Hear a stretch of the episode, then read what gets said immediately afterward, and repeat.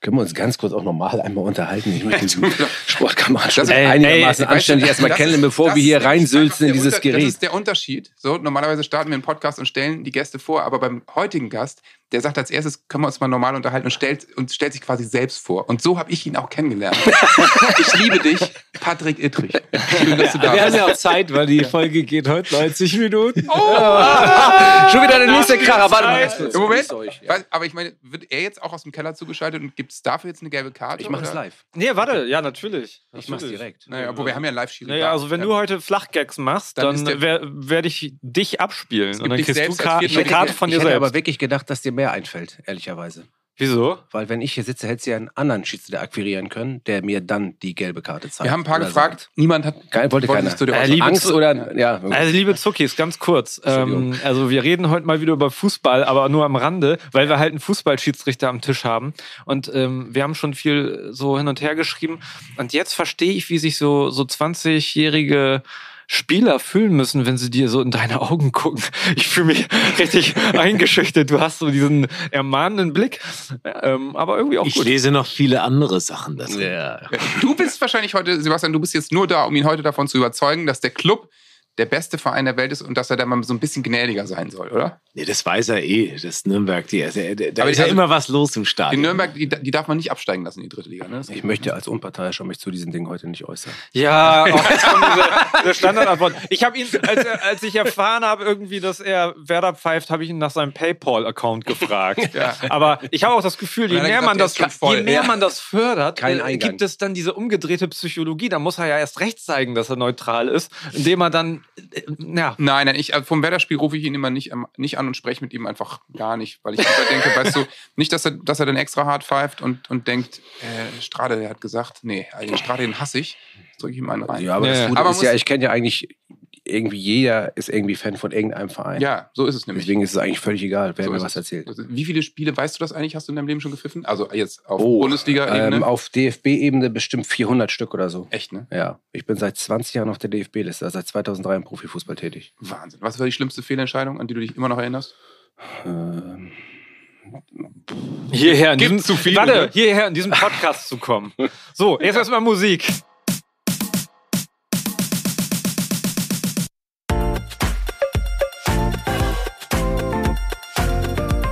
Zuckerbrot und Kneipe, der Papa-Podcast. Mit Johannes Straße, Sebastian Ströbel und Freddy Radeke. Ja, er überlegt immer noch, was die schlimmste Fehlentscheidung war. Es gibt nur zwei Möglichkeiten. Entweder es waren so viele oder es gab nie eine. Hm, doch. Ähm, es gab in der Tat mehrere, aber es ist nicht eine Fehlentscheidung, es war ein Spiel, das eigentlich das Schlimmste war. Ja. Das war Wolfsburg gegen Schalke. Und Welches Jahr? das war 2018. Da habe ich sogar, und das ist so die blöße Nonplusultra für einen Schiri, ähm, wenn man die Karten vertauscht beim Zeigen. fuck. Ah, Und okay. dann weiß jeder auf der Welt, der ist durch den Wind, der Sportkamerad Ja. da in der Mitte. Genau. Ja. Ich habe dann, das war so auch, da war es auch den Anfängen mit dem Videoassistenten. Ja. Und dann ähm, war es in der Tat so, dass ich, ähm, ja, ich, heute sage ich es, ich war auch körperlich, ab der 55 Minute zog es so in die Wade rein. Ja. Und dann fängst du an, ja, mit dem nachzudenken, kriegst Lass du das Spiel noch auf der Kette oder ja. was ich was. Und das ist ja für einen Schiedsrichter mal, ihr, wenn ihr Fußball guckt, dann seht Ja. ihr ja eigentlich relativ häufig, dass ein Schiedsrichter sich nicht auswechseln lässt oder Nee. das ganz, ganz selten vorkommt. Das heißt, wir sind schon sehr fit. Also schließe ich jetzt mal daraus, ja. Wir laufen nicht so viel. Ja, Ist du egal. bist wirklich fit, muss Ja. man sagen. Aber danke sehr. Auch wenn du nicht so aussiehst. Aber ja, danke. Kann ich zurückgeben. ähm, ich, ähm, äh, deswegen, und da, ich habe aus einer, ich habe aus einer gelben eine rote gemacht, aus einer roten eine gelbe gemacht, dann habe ich mich noch mit dem Tedesco angelegt und am Ende ähm, habe ich einen Elfmeter, einen Strafstoß relativ geil erkannt, den eigentlich keiner erkannt hat. Selber dann- geschossen dann auch. Se- selber geschossen, Alles durcheinander. mit der Hacke.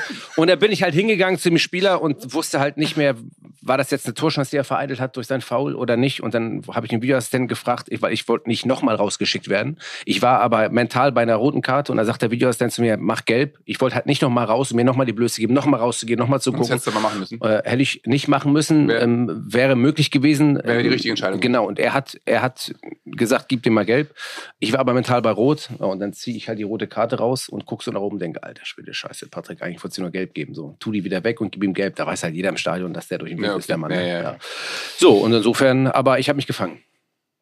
Ja, das hat dann drei, Deswegen- vier Jahre gedauert. Gab es 2018 schon ein Video? Gab es da schon rote Karten? 2016 wurde da eingeführt mit Probe, so ein Jahr. Probephase. Ja, das ist Ja, echt genau. irre. Da war auch in der Tat eine Entscheidung in Dortmund, da habe ich gepfiffen und der Ball war im Tor oder nicht im Tor, das war noch nicht ganz klar. Da gab es auch noch keine Tonspur, die man hört auf dem ähm, im Video Assist Center. Kannst ja hören, wann der Pfiff erfolgt.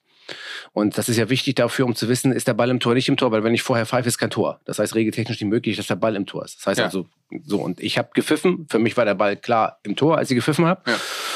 Und äh, ja, äh, dann kam Schmatke da reingerannt und hat losgepoltert ähm, und er würde Einspruch einlegen und das ging aber nicht, weil das war eine Probephase und alle Bundesliga-Vereine sich dazu bereit erklärt haben, auch Ja. bei Fehlern. Ja, ähm, also das war schon, also ist schon mächtig Dampf auf der Kessel in der Bundesliga, Aber dieser, ehrlich sagen. dieser Videoassistent, ich meine, der war ja in der Einführung auch äh, Vogelwild und äh, ihr tat mir, tat mir immer total leid, dass ich das Mhm. dann irgendwie ausbaden musste. Was ist denn da auf dem Ohr eigentlich los? Ist da dann wirklich völliges Chaos? Alle reden durcheinander. Du bist ja über Funk auch mit Daniel Richter natürlich verbunden, ne? Ich bin mit Das allen heißt, verbunden, ja. alle labern. Ja. Muss, muss jeder so ein Das ist Knöpfchen. wie bei uns im Knöpfchen Podcast drücken? eigentlich. will ja ein Linienrichter was dazu sagen, der vierte Offizielle und der Kölner Keller meldet sich. Ja, also man muss nicht sich- sagen, jetzt Leute mal langsam einer nach dem anderen oder wie ist da die Hierarchie? Wenn man das wirklich wissen will, dann guckt man sich, ich muss ein bisschen Werbung machen. Das ist eine Serie, die läuft gerade in der ARD-Mediathek, unparteiisch. Ja, ja. Die müsst ihr euch alle mal angucken, dann wisst ihr ganz genau, was Phase ist. Aber um es mal kurz zu erklären, die Assistenten und der Schiedsrichter sind freigeschaltet im Funk. Also ich kann, die können hören, was ich sage und ich höre, was die sagen. Der vierte Offizielle hat einen sogenannten Push-Talk-Button. Ja. Der drückt darauf, weil sonst hat er die ganze Zeit die Sülzerei von den Trainern und den Bänken mit drin. Und der Videoassistent in Köln, der hat auch einen Push-to-Talk-Button. Der drückt auf den Knopf, wenn er mir was mitteilen will. Aber alles, was ich sage, hört er, weil er, ich ja Klar. meine Entscheidung, Ja. die ich auf dem Platz treffe, die kommentiere ich gleichzeitig. Das heißt, alles, was ich dort mache auf dem Platz, sage ich gleichzeitig, damit der Videoassistent weiß, was ich dort tue. Das Ja. heißt also, erfolgt ein Foulspiel im äh, Strafraum, dann sage ich für mich klarer Fußtreffer unten, rechte Seite, deswegen kommt der Spieler zu Fall, ursächlich Strafstoß. Das heißt, du, pfeif, du Ich pfeife und sag es dann. Genau. Und dann erkläre ich dann sagt das. Er, okay, Moment, ich check Okay, und das. dann sagt er, okay, wir checken Ja. und dann vergleicht er die Bilder Ja. mit dem, was ich sage.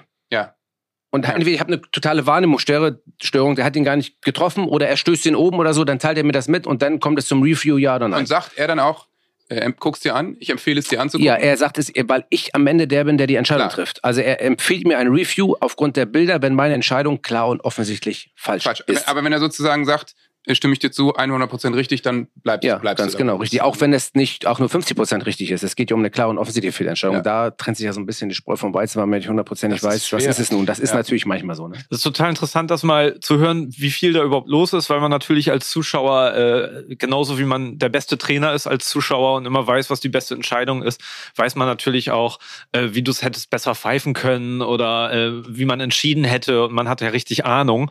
Äh, ich merke schon, äh, da gehst du mit viel Druck nach Hause wahrscheinlich oder um mal sozusagen auf das Familiennetz zurückzukommen, wo, wie, äh, in was für einer Verfassung kommst du nach Hause und vor allen Dingen, wer erwartet dich dann? Weil, liebe Zuckis, es gibt Gemeinsamkeiten zwischen äh, zwei Men also zwei Menschen hier im Raum haben die gleiche Anzahl an Töchtern, wenn ich es richtig verstanden habe. Ja. Ähm, vier Töchter. Naja. Ich gehe mal davon aus, dass du zu Hause auch ganz klare Entscheidungen treffen kannst und das ohne Videoassist. Und auch Oder kommentierst du ganz das dann auch währenddessen? Du gehst jetzt auf dein Zimmer, ähm, damit deine Frau das Und dann auch sagt hört. deine Frau, ich check das. Ich check das mal ganz kurz. ganz Unfaires genau. Und dann Verhalten. kommt sie, genau, da kommt es wieder runter und sagt Check complete. Ne? Also, genau. also es ist in der Tat so, äh, manchmal, ich kann mich auf dem Platz besser entscheiden als manchmal zu Hause. Ja, also die ich. Auswahl zwischen, also manchmal weiß ich nicht, ob es gibt heute Pizza oder Pasta. Ich weiß, das wird dir wahrscheinlich genauso gehen. Also, also das Mittagessen Ja. zu machen, Ja. jeden Tag, das ist für mich das, die größte Herausforderung überhaupt. Ist so. Für sechs Menschen, also ich koche sehr gerne übrigens. Die große ist 20, ist gerade ausgezogen und studiert Schauspielerei in Berlin. Nicht schlecht. Cool, okay. Ganz genau. Cool. Ähm, auf Englisch. Ach so, ja, das ist wieder ähnlich wie mit dem Sch- Schiedsrichterberuf und ach, keine Ja, da sagen natürlich die meisten, hey, können wir ja wissen, wo das herkommt. jetzt. Ja, ja, genau, also ist klar. Ähm, weil ich auch ein bisschen als Handpumpenspieler bei der Polizei Hamburg natürlich auch Ein so Wahnsinn. gewisse, Also das- gewisse Ja, ja, ich meine, Ja, äh, äh, ne? Polizist, äh. Schiedsrichter hat Ja. jeweils mit Leuten zu tun, die eine Fahne haben. So, ja, genau, als Polizist. ich möchte bitte gehen. Ah, warte mal, Ist- ja, komm, warte komm. mal, warte, warte, okay, warte. Stopp. Halt, Patrick Ittrich hier. Ja, ja, gut. Aus Ja. dem Ja. Kölner Flachwitze Untergeschoss. Der war Das wirklich war schlecht. nach meiner Meinung eine ganz klare gelbe Karte. Absolut Verwarnung. für Freddy Radeke. Nehme ich an. Ich glaube, das Warte, war warte, wir checken das. Ja, Ja, und Ich bin eigentlich so der. Marco Bode hier, äh, der lange keine gelbe Karte, noch nie eine. Jetzt habe ich auch eine gelbe Karte bekommen. Also für Flachwitze glaubst, glaubst du, dass du noch, äh, lass es lange her ist? Nein, mein Freund. Ach ja. Oder auch Flachwitz-Jürgen, wie wir dich intern nennen. Ja, gut, da Ja. geben wir uns beide jetzt nicht so Natürlich viel. nicht. Nee, okay. Ich bin so ein Mario Götze. Nie faulen, aber ständig meckern. Auch da halte ich mich raus. Ja, absolut. Musst Ja, du ja auch. muss musst ja aushalten. Auch. Musst du auch. Man aber darf eine Sache sagen, man darf nie bevorurteilt in ein Spiel gehen, aber immer vorbereitet. Ja, ja, klar. Ah, interessant, ja. Du weißt schon, wer sich viel beschwert und so, aber, Ja, aber jeder kriegt seine immer, ich nehme neue das Beispiel Chance. immer gerne von Spielern, die nicht mehr aktiv sind. Franck Ribéry zum Beispiel. Ja. Jetzt noch einmal auf Fußball zu kommen, dann möchte ich gerne das andere Thema auch mal behandeln, endlich mal. Ja. Ähm, äh, Franck Ribéry ist ein Fußballer, der immer technisch versiert und gut Fußball gespielt hat. Und der hat halt immer auf den Hacken gekriegt. Ja. Immer wieder hat er eingekriegt. Und dann musst du als Schiedsrichter das Gefühl dafür entwickeln, wann pfeifst du ab und gibst ihm den Freistoß, Ja. damit nämlich was nicht passiert, dass er mit dem Ellbogen dem anderen in die Schnauze haut. Ja. Weil dann, darauf musst du vorbereitet sein. Und wenn das passiert und du hast gerade weggeguckt oder sagst, ich weiß nicht, was da gerade passiert ist, dann sagen sie alle, aber das macht der Spieler ständig, das hättest du wissen müssen. Und auf der anderen Seite kann ich ihm aber nicht die rote Karte geben, wenn er nur so tut, als ob er austeilt. Und dann sage ich, aber der macht es immer so, den gebe ich rot. Deswegen muss man auf gewisse Dinge immer vorbereitet sein, aber auf der anderen Seite auch immer präventiv handeln. Habe ich so einen Spielertypen, dann mache ich es so in meiner Art und Weise, dass ich auf den immer meistens schon vorm Spiel oder beim Warmmachen oder auf den zugehe und sage, ich passe auf dich auf. Und sag, Heute bin ich bei dir. écoute-moi, Monsieur Ribéry. Avec le bus, genau. Ja, ja, das macht natürlich, äh, verstehe ich. Ja, macht Sinn. Funktioniert bei deinen Töchtern quasi genauso, ne? Du gehst morgens hin und sagst, pass mal auf, ich stelle mir den Tag heute folgendermaßen vor und dann läuft das 100% so, wie du dir das vorstellst, richtig? Kann ich ein wirklich gutes Beispiel von einer Siebenjährigen jetzt geben? Ja. Ähm, die wollte nämlich nicht zur Schule. Das kann ich gut verstehen. Hast du gesagt, gar kein Problem, dann geh nicht. Richtig, weil was sollst du sonst tun? Ja. Das war in der Tat ähm, echt schwierig für uns, muss ich ganz ehrlich sagen, weil wir, ähm, ich, ich, vielleicht muss mal so eine Lanze brechen, ähm, so ein bisschen unsere Kinder gingen, gingen alle auf die Rudolf-Steiner Schule. Ja. Und ähm, jetzt sind die Großen, die Große, wie gesagt, studiert, die ähm, 17-Jährige ist jetzt äh, aufs Gymnasium gewechselt und ähm, die 14-Jährige auch. Und dann haben wir gesagt, okay, dann ist das Kapitel Waldorfschule für uns jetzt beendet und dann schicken wir die Siebenjährige erst auf die Grundschule bei uns im Stadtteil. Und das hat auch alles funktioniert, nur irgendwie war dann auf einmal am zweiten Tag die Lehrer nicht da, die hat einen freien Tag gehabt. Und wenn Kinder eine Bezugsperson brauchen Klar. äh, und wenn Kinder vor allen Dingen auch irgendwie, die vielleicht irgendwie eine, eine gewisse Stabilität brauchen und aus dem Kindergarten kennen, dass sie irgendwie äh, so gewisse räumliche Nähe haben und so und auf einmal ist irgendwie die Bezugsperson weg, dann war auf einmal Feierabend und dann wollte er nicht mehr hin. Du rennst offene Türen ein hier. Das ist uns das Und, Gleiche. und dann stehst du da und denkst, und dann siehst du ja, und es ist immer, also ich, ich, ihr kennt das ja alle, wenn Kinder irgendwie leiden, so gefühlt auch mental leiden vor allen Dingen, dann bist du ja manchmal sehr hilflos. Und dann kannst du ja alles studiert haben, was du willst, da kannst du der größte Psychologe sein und alles schon erlebt haben auf der Welt, dann funktionieren ganz viele Dinge einfach nicht, so wie du dir das gerne vorstellst. Oh, und da musst du irgendwie andere Hebel in Bewegung setzen. Und am Ende haben wir es dann so gemacht, dass wir sie wieder zurückgegeben haben auf die Steiner Schule Okay. weil sie dort ähm, äh, mit ihren äh, Kindern, äh, mit ihren Kinderfreunden, die sie auch im Kindergarten hatte, dort in die erste Klasse gegangen ist. Und da ist, die haben nur bis elf Schule. Da ist ein relativ seichter Übergang äh, bis zu den Oktoberferien, so, damit der Einstieg leichter ist ähm, und ähm, ganze Zeit eine Lehrerin oder ein Lehrer, ähm, damit die Bezugsperson gegeben ist. Ja, und das war trotzdem nicht einfach. Auch da war, es hat sich was manifestiert bei ihr. So, ich bin hier auf dem Schulhof, da sind ganz viele Menschen und äh, jeder, immer muss einer da sein, aber wir haben das so peu à peu leicht immer wieder ausgeschlichen, kann man sagen. Ja, und am Ende jetzt geht es einigermaßen, muss man sagen. Aber es war schon echt, das ist schon eine harte Zeit. Du, ja, willst du erzählen, wie das bei dir in der ersten Klasse mit ja, deinem mein, Jungen ging? mein Großer, der ist jetzt in die zweite gekommen und letztes Jahr saß ich äh, relativ, ja, ein paar Wochen so mit im Unterricht. Weil als Eingewöhnung Mhm. sozusagen, dass Mhm. er sich überhaupt hintraut und noch hingeht, weil er auch total Angst vor vielen Menschen hatte Ja. und, und viel Anlauf Ja. braucht. Und War das im Kindergarten auch so? Ja, ja, ja, über Jahre. Also ähm, das, irgendwann hat er Vertrauen geschafft, äh, ge gefasst und so und dann ging das. Das dauert aber extremst lang. Und mir ging das auch alles zu schnell in der ersten Klasse. Mir ging das zu schnell. Ähm, das Tempo war mir zu hoch, auch mit äh, Hausaufgaben Ja. und, und äh, vor allen Dingen so ein Vormittag irgendwie kommt den ja wahrscheinlich doppelt so lang vor wie für uns, äh, so, so ein paar Stunden, äh, wenn die da dann sitzen und so. Und das war alles zu viel. Und dann konnte ich das zum Glück auffangen mit Hilfe der Klassenlehrerin, die das mitgemacht hat und die Schule auch, dass ich Ja. da damit sitzen durfte. Ja, wobei das auch immer nicht so gern gesehen wird, ne? Also Ja, so ja, Sache, genau, Das ist immer genau, so die Frage, das da ist ja zum weil dann sitzt, kriegen die anderen Kinder ja auch mit, warum sitzen meine Eltern jetzt Genau, nicht hier? Ne? Das ja, ist genau. total schwierig, weil das kannst du ja so oder so sehen. Da musst Ja. du halt gucken, was ist das Beste fürs Kind und manchmal ist es halt nicht das Beste, das wenn Beste man die, die auf Schritt und auch. Tritt dabei ist. Ne? Also Ja, das sind total schwierige, also das Ja, ist, ja, da, ich da muss auch stehst die du ja und denkst, was machst du denn jetzt? Ähm, das ist total, total schwierig. Ja. Und das ist ja nicht nur so, dass dann auf einmal nur mit der irgendwie ein Problem hast. Denn wie gesagt, dann war gerade der Umzug nach Berlin, habe ich geholfen äh, mit der Großen, die dann ähm, äh, erstmal muss man eine Bude in Berlin suchen, das ist Wild West.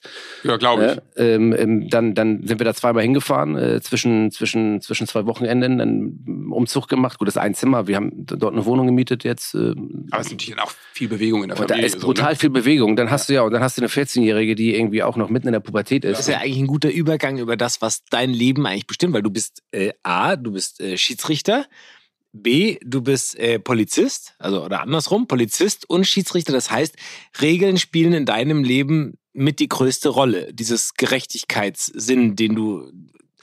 Was, was, was, wie überträgt sich das bei dir aufs Leben und auf die Erziehung auch mit den Kindern? Gar nicht. Weil ich kann nicht äh, mit der Axt, also es, das Problem ist, bei Kindern wirken Regeln anders als bei Menschen, die ich nicht kenne, weil du emotional gebunden bist. Das sind zwei Paar Schuhe. Ich kann einem gegenübertreten, zu dem ich keine emotionale Bindung habe, dem kann ich sagen, stopp, hier ist Feierabend. Und das kann ich auch anders tun als bei Kindern, weil bei Kindern hast du eine emotionale Bindung und trittst denen anders gegenüber. Ich kann dann, natürlich musst du auch ein Stoppschild vorsetzen und natürlich gibt es Regeln und Regeln müssen eingehalten werden. Ähm, weil Kindern, es gibt die Art von Kindern, die nach Regeln lechzen und die unbedingt wollen, dass man Struktur. jetzt eine Struktur setzt, dass man ein Stoppzeichen hinsetzt und dann gibt es andere Kinder, die akzeptieren alles. Und das ist total interessant, dass man eigentlich von einem Fleisch und Blut ist, vier unterschiedliche Kinder. Das gibt es? Strukturen Kinder, Äh, Sag mal, wo gibt es diese Kinder, Ja. die alles akzeptieren? Die gibt Äh, es in der Tat wirklich. Also ja? Das hab, gibt's wirklich, ja. das gibt's wirklich. in- Die, in- Ja, ja, habt, ihr, Geschichten- habt ihr da jeweils ein Exemplar? Ja, könnte man mehr oder weniger sagen. Die eine ist zwar ein bisschen, ich, das darf ich schon sagen, die ist ein bisschen zickiger unterwegs. So, das Ja. ist auch okay. Ähm, die hat übrigens auch einen Schiedsrichterschein. Ähm, äh, das ja interessanterweise, wahrscheinlich. das hilft mir wahrscheinlich auch. Nein, aber also die 14-Jährige auch übrigens. Ähm, beide einen Schirischein gemacht, aber das ist in der Tat so, dass das ähm, und da muss man immer vorsichtig sein, weil du hast dann ein Kind, das sagen wir mal nicht so viel Regeln braucht wie andere und dann darf man nicht dazu neigen, dadurch das eine Kind zu bevorteilen oder das Gefühl auszulösen bei den Kindern, die Ja. werden besser behandelt als die. Das kommt ja ganz schnell. Ja. Gerade bei Vieren. Und vor allen Dingen hast du dann irgendwie Kinder, die, die ähm, vielleicht auch mal ein bisschen, soll ich mal ein bisschen emotionaler sind.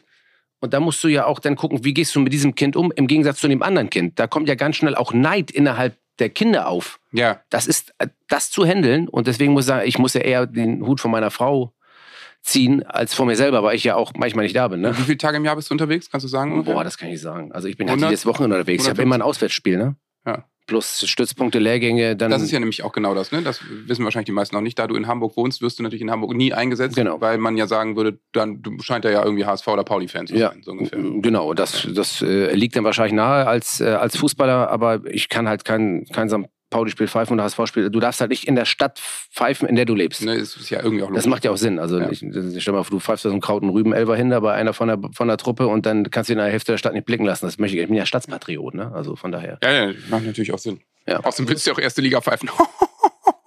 das sind, Ich bin übrigens, Entschuldigung, ich, muss Ja. sagen, ich bin übrigens seit Jahren ja. der Einzige in der Bundesliga in Hamburg im Fußball. Ja, so ist es. Das muss man sich mal sagen. Das muss man sich mal auf der Zunge Seit zergehen Jahren. lassen. So, der bitte. einzige So, Bundesligist. Ja. du, bist, du bist eigentlich der Einzige, der auf Top-Niveau performt. So Seit. Jahren. Seit Seit, Jahren. Jahren. Krass. So ist es. Ach, Ja, krass. so ist ja, es. aber diese, also ähm, von außen äh, betrachtet, sind das ja beides Jobs, wo man damit klarkommen muss, dass man auch Anfeinde, Anfeindungen aushält. Du meinst Ne? Papa sein? Okay, dann Papa sein, Drei auch die Jobs. drei Drei- Jobs, drei Jobs. Äh, Ja, ja, ja. Anfeindung. Es ist irgendwo also, auch ein Job. ähm, das finde ich, das finde ich immer so beeindruckend. Äh, Ich bin, also ich suche immer irgendwie äh, einen friedlichen Weg und, und ka- kann nicht gut damit klarkommen, wenn irgendwie mir gegenüber jemand sich komisch verhält und so. Und dann möchte ich diplomatisch sein und so weiter. Aber du hast ja zwei, also zwei Jobs, wo man das irgendwie aushalten muss oder ich weiß gar nicht, ich, ich oder sein Ego ausschalten können muss wahrscheinlich, ne? Ähm, und, und da denke ich natürlich auch an, an Kinder, die vielleicht irgendwann sich für den Polizeijob interessieren oder für andere Jobs, wo du auch mit Reibung zu tun hast und so. Ähm, fühlst du das denn so? Was, wie, wie ist es denn, wenn du negative Kommentare bekommst, äh, sowohl im Schiri-Job als auch bei der Polizei? Bei der Polizei habe ich seit Jahren keinen negativen Kommentar mehr bekommen, weil ich war ja wirklich sechs Jahre Handpuppenspieler. Und ich bin dann mit der Puppenbühne. Und du hast tolle Musik in deiner Puppen. Ist vielleicht das einzige Puppentheater, wo Musik der Band Revolverheld liegt. Das, ja, das ist korrekt, genau. Wir haben da einiges auch schon gecovert, kann man sagen, ja. Das erklärt die Ja. Kriminalitätsrate. Ja, genau. Nein, nein, das ist absolut. Und wenn Norbert Nase dann da hochkommt, dann ist immer was los. Die eskalieren. Die eskalieren. Also man kann halt so, also man lernt dann halt so vier bis fünf Stimmen zu imitieren als Meine Handpuppenspieler. war einfach. Und äh, das ist wirklich überhaupt gar kein Problem gewesen. Das ist wirklich 0815. Ähm, und äh, also man muss, man muss ja dann sagen, wenn du als Polizeibeamter in die Schule kommst, dann freuen sich die Kinder, dass du da bist. Das ist ja in den meisten Fällen bei der Polizei ja nicht der Fall, weil wir sind ja eigentlich kommt die Polizei wann, wenn irgendwo irgendwas passiert ist. Ein, Aber es ist in der man, Schule man, ja anders. Und in der Schule kommst du als und da freuen sich. Teilweise haben mich Kinder umarmt, die vielleicht zu Hause kein gutes Zuhause haben und dann sagen die auf einmal, kannst du mein Papa sein und irgendwie solche Sachen kommen schon auch relativ häufig vor, gerade auch wenn du siehst bei den Kindern, boah, ey. Ähm, und das sind jetzt nicht nur, wir reden jetzt nicht hier von sozial schwachen Stadtteilen oder sowas. Ne? Ich bin ja selber in Hamburg-Mörnsberg aufgewachsen, ähm, geboren in Bergedorf. Insofern, ich weiß, was sozial schwacher Stadtteil ist. Meine, mein, mein Vater ist Spätaussiedler, ich bin ja halb, halb polnischer Herkunft. Ähm, und von daher kann ich da kann ich auch gut mitreden, was das Thema betrifft. Nur nur es war für mich als Polizeibeamter in den Anfängen in der Bereitschaftspolizei zehn Jahre. Ich war bei drei Kassertransporten ähm, unterwegs, Ja. ähm, war bei den Bambule-Demonstrationen unterwegs und so. Und ich bin eigentlich immer jemand, der versucht immer zu deeskalieren, immer schon. Und ich habe immer nicht verstanden, wenn du wenn ich in Uniform da stand mit einem Helm, wie mir so der blanke Hass entgegengebracht wurde von der gegenüberliegenden Seite. Und das ist jetzt egal, welche Seite, ob das linksextrem, rechtsextrem oder was auch immer, das ist mir eigentlich völlig egal. Aber wie dir Menschen ins Gesicht den blanken Hass entgegenbringen, das habe ich nie ver und verstehe ich immer. Und das ist nur weil ich Polizeibeamter mhm. bin, der eigentlich und ich sehe das ja wirklich so, dass gerade auch im Fußball ist es ja meistens so, dann, wenn ich dann irgendwelche Regeln ausspreche, dass man dann sagt, okay, ja klar, kein Wunder, er ist Polizeibeamter, der muss das ja durchsetzen und der, der ist ja so, wie er ist und der redet auch so. Das bin ich halt überhaupt nicht. Ich bin zwar Polizeibeamter, aber ich bin eigentlich immer dafür da und immer schon so, ge so gepolt gewesen, dass ich eigentlich immer versuche zu deeskalieren und eigentlich schon harmoniebedürftig bin, ehrlicherweise. Und ähm, deswegen fand ich es immer nicht gut. Und genauso finde ich es auch nicht okay, wenn ich auf dem Platz stehe und ich manchmal, ich erwische mich manchmal dabei, wie ich in die Gesichter der Fans gucke und blanken Hass sehe. Naja. Ich sehe blanken Hass Ja, und ich meine, wegen ich- einer ich auch. Entscheidung. Du bist ein deeskalierender Typ. So, ja, auch auf dem Platz, muss man sagen, bist du einer, Ja. einer, der die Nerven behält, wo ich schon längst, jetzt mal ehrlich, irgendeinem Spieler einen runtergehauen hätte. So, willst du mich eigentlich verarschen? Wie redest du eigentlich mit mir? So, also ich würde, ich wäre so ein Typ, ich würde 15 rote Karten verteilen. Ja. So, reicht mir. Schnauze halten, rot runter, hau ab. Geh mir aus den Augen. Stehst Und, alleine auf dem und interessanterweise passiert mir das zu Hause manchmal nicht. Zu Hause merke ich manchmal, dass ich die Nerven verliere, weil es Ja. mir emotional la- nahe geht und dann gehe ich raus. So. Und das ist eben total, weil da, das ist, und das ist bei meinen Kindern in der Tat manchmal auch so. Wenn Kinder emotional sind oder eher eine Charakter, wir haben ja diese vier, ich weiß nicht, kennt ihr diese vier Charaktereigenschaften? Sanguiniker, Melancholiker, dann hast du noch den Phlegmatiker und den, ähm, äh, die vierte Charaktereigenschaft ist dann der Choleriker? Äh, Choleriker. Das, Choleriker. das sind vier Kannst du den ersten Mal Charaktereigenschaften. erklären? Also, Ähm, sanguinisch, cholerisch. Ähm, cholerisch ist klar, äh, melancholisch cholerisch, ist ja auch melancholisch klar. ist klar. Ähm, sanguinisch, ähm, Sanguinisch sanguinisch, sanguinisch, sang, sanguinisch. Das ist die kommt der Lateiner gerade bei dir wieder durch? Ja. Okay. Aber Ähm, weißt du, was ein so- Sanguiniker ist? Nein. Gut, cool. Ich bin nicht der. Nein. Ich bin genauso nein, dumm nein, wie es du. ist, es ist Ich sag der das nur, es damit du nicht alleine dastehst. Oh! Äh, No, ich würde es jetzt auch Ah! ich würde jetzt auch nicht hundert, ich hast würde jetzt, gesehen? ich Gelbe würde, Karte. ich finde, hat er geworfen gerade? ja, der hat mich Aber äh, das, Flasche ja. geworfen, aber ist er jetzt Spieler oder ist er Trainer? Weil dann Spieler, unterscheidet Spieler, sich, Spieler. ob er eine Trainer gelbe fliegen, oder eine ne? rote Karte äh, kriegt. äh, Trainer. Nein, Spieler. Gut, wenn ich dann Trainer bin, dann wechsle ich die direkt aus. Ah, Also das war jetzt ein kleiner Exkurs und ich wollte jetzt einfach nur damit sagen, dass diese Charaktereigenschaften, die sind uns gegeben. Und Ja. die Persönlichkeit entwickelt sich. Ja. Und jedes Kind hat so eine Charaktereigenschaft. Und ich weiß natürlich auch, was ich, und eigentlich grundsätzlich bin ich ein cholerischer Typ. Aber du, dafür lässt du es auf dem Platz nicht raus, weil du offensichtlich die genügend Distanz hast, dass du es Ja, nicht weil ich bin ja, ich, ja, und man muss ja ein professionelles Tun haben. Nur wenn es dann emotional wird und du wirst gepackt, am Ja. Herzen oder Ja. wo auch immer, Ja. dann kann es emotional werden. Und da musst du echt aufpassen, dass du da nicht ausflippst und dass Das man dann kennen rausgeht. viele, viele und das Eltern. kennen viele Eltern Ja. genauso. Und die sind die entspanntesten zu Hause. Und unsere Kinder reißen sich teilweise ja auch in außerhäusigen ähm, in- Institutionen, sage ich jetzt mal, zusammen. Ob es in der Schule ist oder wo auch immer oder bei Ja. Freunden. Und dann da sind kommt sie, dann hörst du, dann hörst du, ah, ihr, habt, ihr habt aber ein Liebeskind, das ist ja Genau. unglaublich. Und was absolut. und zu Hause, die flippen die aus, als Aber ja. ob es keinen Morgen mehr gibt. Und ich denke, Äh, was ist mit dir los? Man muss ja immer sagen, genau wenn das so passiert, weiß man, dass zu Hause das richtige Surrounding ist, wenn sie oder er eben das Gefühl hat, dass sie das zu Hause rauslassen können. Ja, dann ist das auch. eben total gut. Wenn sie das nicht mehr machen, heißt das ja irgendwie, dass es äh, dann doch irgendeinen Vertrauensbruch gibt zu den Eltern, wenn sie das nicht mehr trauen, vor ihren Eltern rauszulassen. Also natürlich muss man irgendwann sagen, hey, ist jetzt mal gut, aber hey, ja, reg dich auf, alles gut, geh doch in dein Zimmer, so kannst du mich auch kurz anschreien, ist in Ordnung. Ja. Viel besser, als dass, dass du es in Und der ich Schule bin machst. fest davon überzeugt, dass die Kinder gut aufwachsen, wenn sie wissen, dass sie geliebt werden. Absolut, dann haben sie dieses, dieses Urvertrauen. Das ist, das ist, da kannst du auch mal schimpfen, da kannst du auch mal, da kannst du auch mal der Doofmann der Nation sein. Wenn sie das Urvertrauen und das Gefühl haben, dass sie geliebt werden von dir, dann wird das was mit den Kindern. Da bin ich Ja, und dann kann man 1000% sich überzeugt. natürlich auch einfach streiten und dann geben dir die Kinder auch Kontra, Ja. weil sie wissen, so ich kann dem jetzt auch sogar sagen, dass ich den scheiße finde oder kann alles rauslassen und der liebt mich trotzdem noch. Das ist ja das Wichtige. Und wenn sie anfangen, dich Ja. zu schützen oder Ja. Angst davor haben, dass wenn sie dir was sagen, dass das für sie Konsequenzen hat, dann hat er mich nicht mehr lieb, wenn sie das Gefühl Mhm. sozusagen nicht haben. Aber Naja, und trotzdem musst du überlegen, ähm, wann sage ich jetzt trotzdem was? Also wann werde ich mal etwas härter klar, und setze eine Grenze und wann lasse ich es laufen? Und das glaube ich, und das werden ja auch viele, die zuhören, es gibt ja auch Kinder, die auch Probleme haben. Ja. Und jetzt rede ich jetzt nicht von, von, von, von irgendwie normalen Problemen, sondern die mentale Probleme haben, bis hin zu psychischen Krankheiten. Wir kriegen haben ja immer mehr, und das betrifft ja, glaube ich, auch eher Mädchen und jugendliche Mädchen als äh, und, und Heranwachsende als, als, als Jungs, die auch immer mehr Probleme, was die Seite betrifft haben. Und auch da hast du dann natürlich irgendwie, und ich glaube, dass sind ganz viele, die auch da dann nicht wissen, wie, was mache ich jetzt? Wo hat das angefangen? Bin ich schuld vielleicht daran, dass mein Kind so ist? All diese Dinge, die kommen ja auch, die spielen ja auch mit rein. Und das Mhm. darf man auch nicht vergessen, ähm, dass das eine ganz große Rolle spielt. Und dass man sich manchmal als Eltern selber die Schuld gibt. Bin ich jetzt schuld daran gewesen? War, war das, war die Schwangerschaft scheiße? Ähm, oder irgendwie, keine Ahnung was, oder habe ich irgendwie, habe ich irgendwie in, im Kindesalter oder im Jugendalter oder im, keine Ahnung, Babyalter irgendwas falsch gemacht oder so? Das sind ja alles Dinge, die gehen ja auch einem auch durch den Kopf. Ne? Ja klar, wir haben auch äh, mit dem ersten Kind haben wir gesagt, ja, welchen, also wir werden Fehler machen, welche werden es sein? Es ist nur die Frage, welche Fehler wir machen werden. Immer dieses, wenn man äh, im Erwachsenenalter sagt, ja, meine Eltern, die haben das und das und das hätte ich ja anders an deren Stelle gemacht und so. Und am Anfang war ich auch noch so, dass ich dachte, ja, ey, komm, wir in heutigen Zeiten, du kannst ja alles anlesen, weißt doch alles und so. Wir werden so gute Eltern sein. Und dann so nach ein paar Jahren merkst du schon, warum verhält der sich so und so und was haben was haben wir denn verpasst? Warum äh, keine Ahnung? Warum ist er so phlegmatisch und warum muss man ihm immer alles hundertmal sagen und so?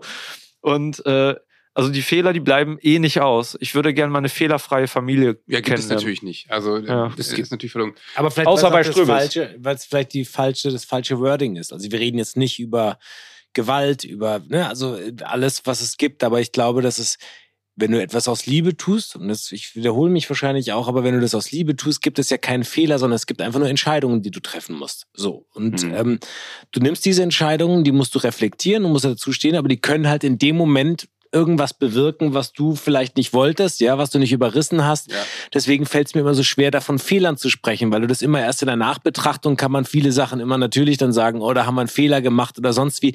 Aber man macht das ja in dem Moment, und da komme ich nochmal drauf zurück, weil du vorhin meintest, dass du als Beamter diesen Hass äh, dir entgegenschlägt, dass du das nicht verstehst oder äh, als Schiedsrichter dieser Hass, weil du natürlich eine Institution bist. Das heißt, die sehen das System dahinter, also sie, du bist der Repräsentant eines Systems. Ja. Und so ist es natürlich auch als Eltern. Wir repräsentieren etwas, äh, die, den, den Stand der Eltern. Und dann erntet Äh, man diesen Hass. Ja, genau. Aber das meine ich, weil es Ja, gibt ja. einfach ja auch oft So Dinge, es, wo ja. du halt dastehst und ich als Eltern nicht weiß, ich muss meiner 14-jährigen Tochter jetzt sagen, du bist 14, du bist um eins, läufst du nicht noch durch Diskotheken, obwohl ich als innerer Vater sagen würde, Ja. äh, ja Oder die Bildschirmzeit gemacht, muss reduziert Oh werden. Gott, Oh Gott. das Das sind Dinge, die einem selber, wo man selber Jahres. sagt, Ja, ey, ich bin wirklich. nicht besser oder ich war nicht besser, aber du weißt, du musst in diesem Moment diese Entscheidung treffen und musst das sagen, obwohl du selbst nicht hundertprozentig dazu Ja, ja. Und dann kommt dir dieser, dieser in Anführungsstrichen Hass oder du du halt siehst aushalten und das musst du dann aushalten, weil du nun mal Ja. Dinge machen musst, die musst du dann durchsetzen. Ja, wobei ich bin da nicht ganz deiner Meinung. Ähm, es gibt gewisse Dinge, die muss man nicht aushalten, die darf man auch benennen. Ja, natürlich. Und ich finde, ähm, ich will nicht sagen Äpfel mit Birnen, vergle- ich weiß, was du meinst und man kann das auch so hinleiten, aber ich finde, dass es geht um Fußball, es geht nicht um, äh, für einige ist es das Leben, das weiß ich. Fußballfan zu sein einer Mannschaft, das ist dann, da wird ja auch davon gesprochen, wir haben gewonnen oder wir haben verloren, obwohl die ja gar nicht selber spielen. Wir haben Ähm, verloren. Ja, ja, äh, ne? Und ich kann verstehen und ich weiß auch, dass ich derjenige bin, der mit einer Entscheidung ganz viel zunichte machen kann, die falsch ist oder die vielleicht subjektiv gar nicht so gesehen wird, wie ich sie dann getroffen habe. Das ist für mich auch alles nachvollziehbar. Aber ich verstehe vor allem auch die Menschen nicht, die denn gerade wenn du so den Gang Richtung Kabinen runtergehst und das sind ja meistens dann die Bereiche, wo eigentlich eher die Menschen sitzen, wo du denkst, okay, die sind vielleicht die Betuchterin oder Ja, ja. das ist ja totaler Quatsch eigentlich. Ne? Da sind kommen dir wirklich wirklich Menschen ähm, mittleren Alters mit ihren Kindern an und die bepöbeln dich aufs Übelste, beleidigen dich. Ich, bin ja wirklich auch ein bisschen wahnsinnig, weil ich ja manchmal stehen bleib und die zur Rede stelle. Ja. Und mein, Würde ich, glaub ich, auch machen, Mein ja, Assistent ja. sagt schon, Patrick, komm jetzt, du kriegst irgendwann noch in die Fresse. Ich sag, mir scheißegal, ich will jetzt wissen, was, was mit ihm ist. Ja. Und dann stelle ich dir und sag, was, was habe ich jetzt falsch gemacht? Ja. Ist doch scheißegal. Ich sag, sag ganz genau, sag mir, was habe ich falsch gemacht heute? Ja. Nenn mir eine Entscheidung, die zu Ungunsten deines Vereins gefallen ist, weswegen ihr heute nicht gewonnen habt. Sag es mir. Äh, äh, äh, ist scheißegal. Also da, da, Naja, ist nur, da geht es nur darum, Klar, Ventil zu sein Mhm. für alles andere, was vielleicht sich die Wochenende so ist es. Aber Aber da hast du ja dann die Antwort schon darauf. So ist es, weißt ja. du, das ist, das ist natürlich einfach nur das. Aber Es hat, es dürfen wir das akzeptieren? Nein, als Gesellschaft Nee. sowieso nicht. Auch für unseren Kindern nicht. Und auch kannst du es nicht akzeptieren. Das ist ja auf einer Demonstration genau dasselbe. Ja, Ja. das ist ja, ich meine, da seid ihr Polizisten nun mal dafür da, dass man äh, die, die, die, das Gesetz verteidigt. Da gibt es ja ganz klare Richtlinien, was Ja. euer, ne? Und ähm, ähm, deswegen ist das natürlich rational überhaupt nicht äh, begreifbar. Und du Ja. weißt ja auch nicht, wo solche Menschen herkommen, wer jetzt diesen Hass hat.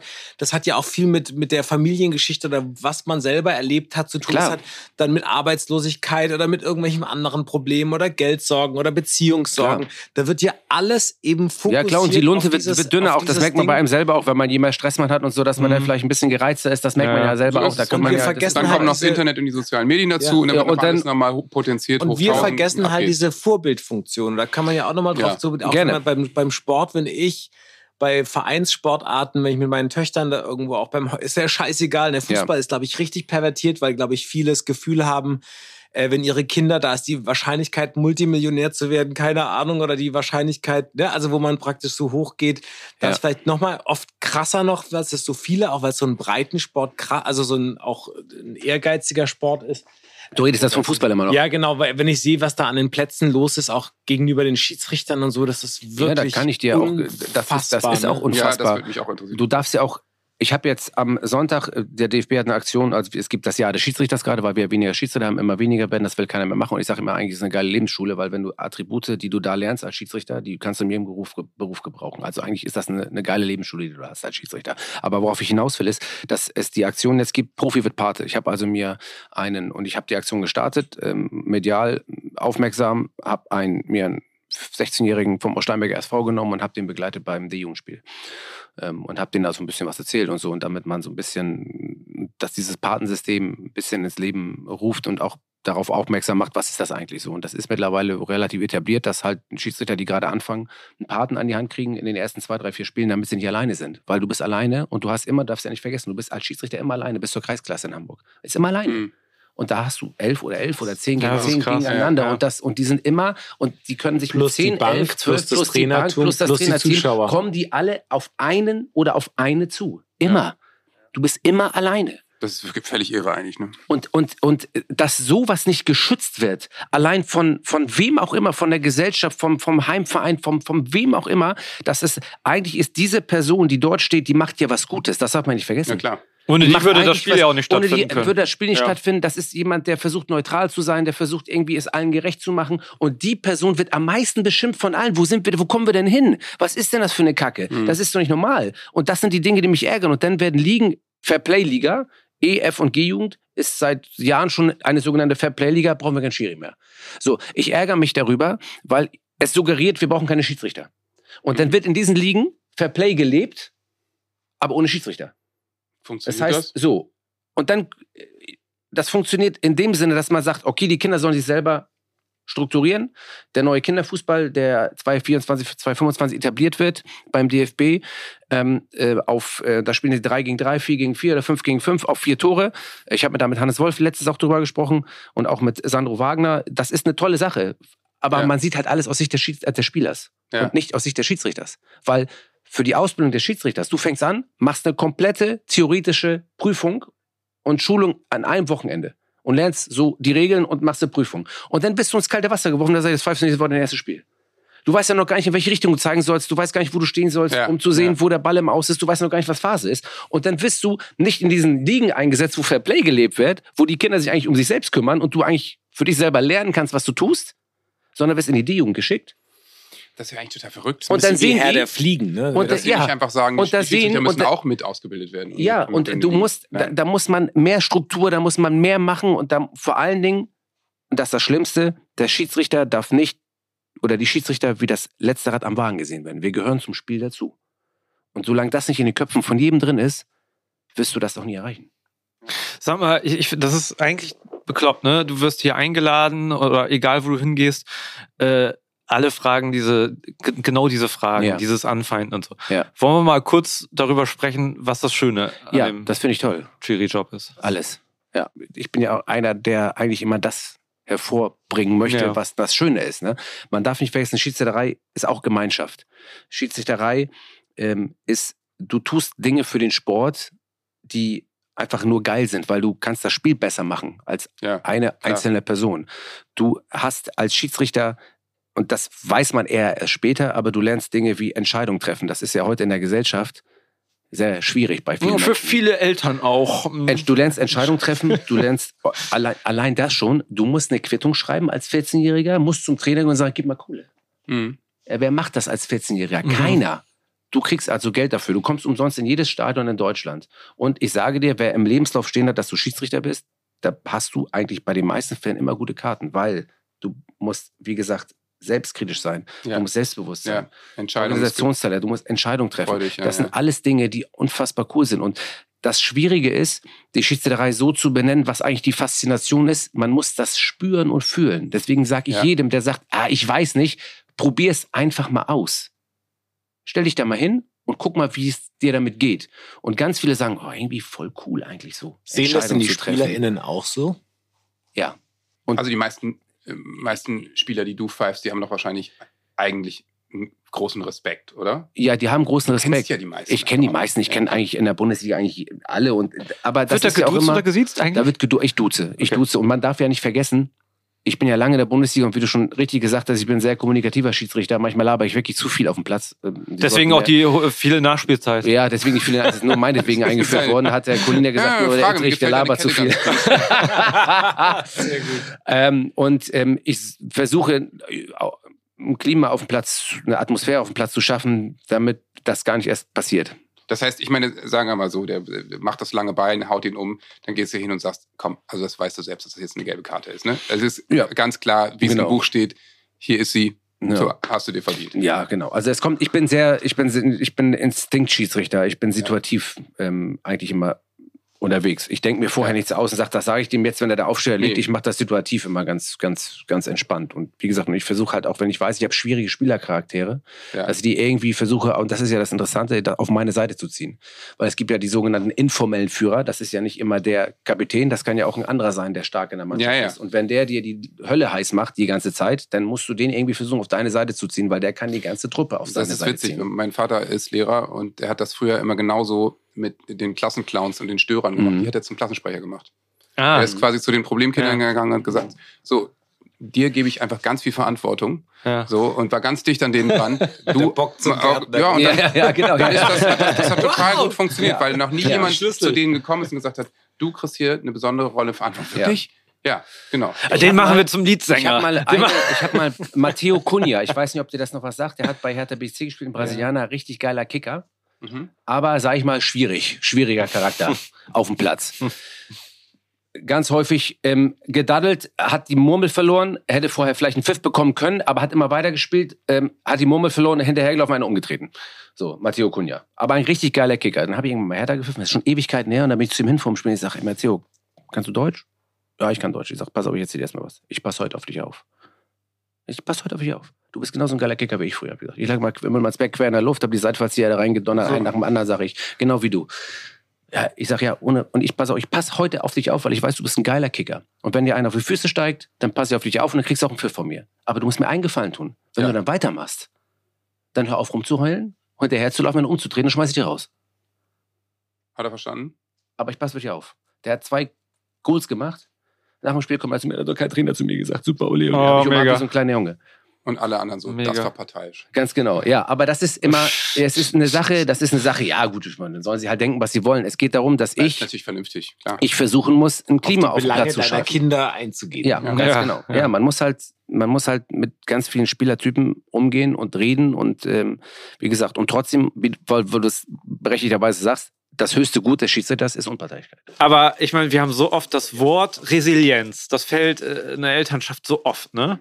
Äh, was, wie du eben beschrieben hast, äh, was das Schöne an diesem Job ist und was es, das ist ja der Begriff von Resilienz, oder? Was du da mit, mitbekommst, sozusagen, dass du, dass du ähm, mit Enttäuschung umgehst, Entscheidungen triffst, ähm, dich sicher fühlst und was du da alles lernst, sozusagen, Ja. wenn du früher anfängst. Ja, ich habe auch den, das Glück gehabt, dass ich einen Förderer hatte, der von vornherein gesagt hat, ey, anscheinend hat der Junge ein bisschen Talent und den wollen wir versuchen jetzt ein bisschen zu pushen. Deswegen habe ich natürlich auch immer Glück gehabt, dass ich die entsprechenden Spiele bekommen habe, ähm, ähm, dass immer jemand dabei war ähm, und dass ich auch eine gewisse Qualität und Talent schon relativ früh mitgebracht habe. Wie und früh? auch, also ich habe mit 15 angefangen, mit Ja. 15 Schein gemacht. Also Talent ist mir noch nicht ein- aufgefallen, ein, aber ja. Ein, ich muss mich, äh, liebe ZuhörerInnen, ich muss mich in aller Form entschuldigen Für den Sportkameraden, der links neben mir sitzt. Ihr könnt es nicht sehen, aber er heißt Er redet jetzt vom. Puppenspielen, glaube ich. Ja, ja. ja aber was Tolles, was du schmeckt natürlich, du hast ja eine unglaubliche sozialpädagogische Ausbildung dadurch, oder? Weil eigentlich du bist ja nur mit jungen Menschen zusammen. Also ich meine, diese Fußballer, die sind ja mittlerweile, ist ja nicht mehr so wie früher, als man gesagt hat, oh, der ist erst 21, den müssen wir ganz langsam an die Profis ranführen. Ja, Ja, das war ja dann so die Zeit. Heute musst du ja schon mit 17, äh, musst du ja schon irgendwie 26 Kisten machen und äh, elf Tore vorbereiten.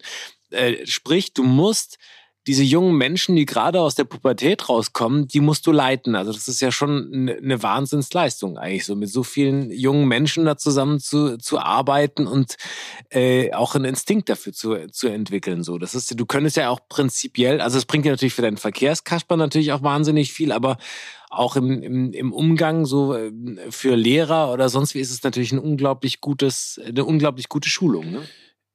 Ja, aber auch da ist nicht jeder für geschaffen.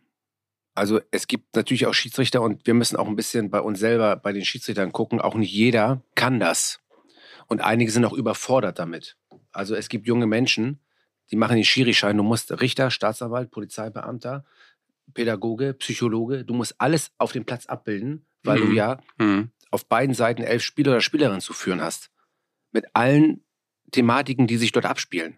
Mit klaren Regeln, mit Sprechen, mit Kommunikation, mit, mit aufeinander zugehen, mit klar abgrenzen, ähm, ähm, mit mitnehmen, wie ich es eben gerade beschrieben habe. Du musst ja alles versuchen abzubilden. Und da kommen natürlich auch einige an ihre Grenzen, auch in der, du darfst ja nicht vergessen, wenn du, ich bin ja in einer komfortablen Situation. Ich habe über Jahre mir was aufgebaut, habe vielleicht auch durch die Erfahrung und eine gewisse Qualität und Schulung irgendwann mit und bin in der Bundesliga gelandet, was jetzt nur 0,02 Prozent von allen Schiedsrichtern in Deutschland ähm, sind. Das ist jetzt eine kleine Zahl. Aber es geht ja um die 50.000, die in den Amateurklassen pfeifen. Ja. Die haben ja das gleiche vor Augen. Und die müssen ja genauso führen und lenken.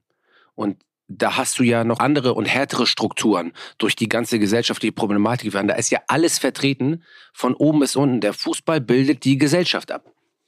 Das ist nun mal so. Und in der Gesellschaft gibt es viel Gutes, aber auch viel Schlechtes. Gut, dann können wir da mal drauf eingehen, Ja. wenn du sagst, dass du seit 2003 Ja. äh, professionell oder im DFB ähm, pfeifst. Wie hat sich das, wie hat sich das Verhalten von den jungen Spielern im Vergleich zu damals äh, verändert? Ähm, Dann ist das ja praktisch wie so ein Lackmustest für die Gesellschaft dann auch. Ja, ist es auch. Ist es auch. Ähm, es ist anders geworden insofern, dass man gleichgültiger ist. Ja? Ja, finde ich schon. Ich finde, Woran man geht nicht mehr genauer auf. Ähm, ich glaube, dass sich ähm, unsere gesellschaftliche Struktur dahin entwickelt hat.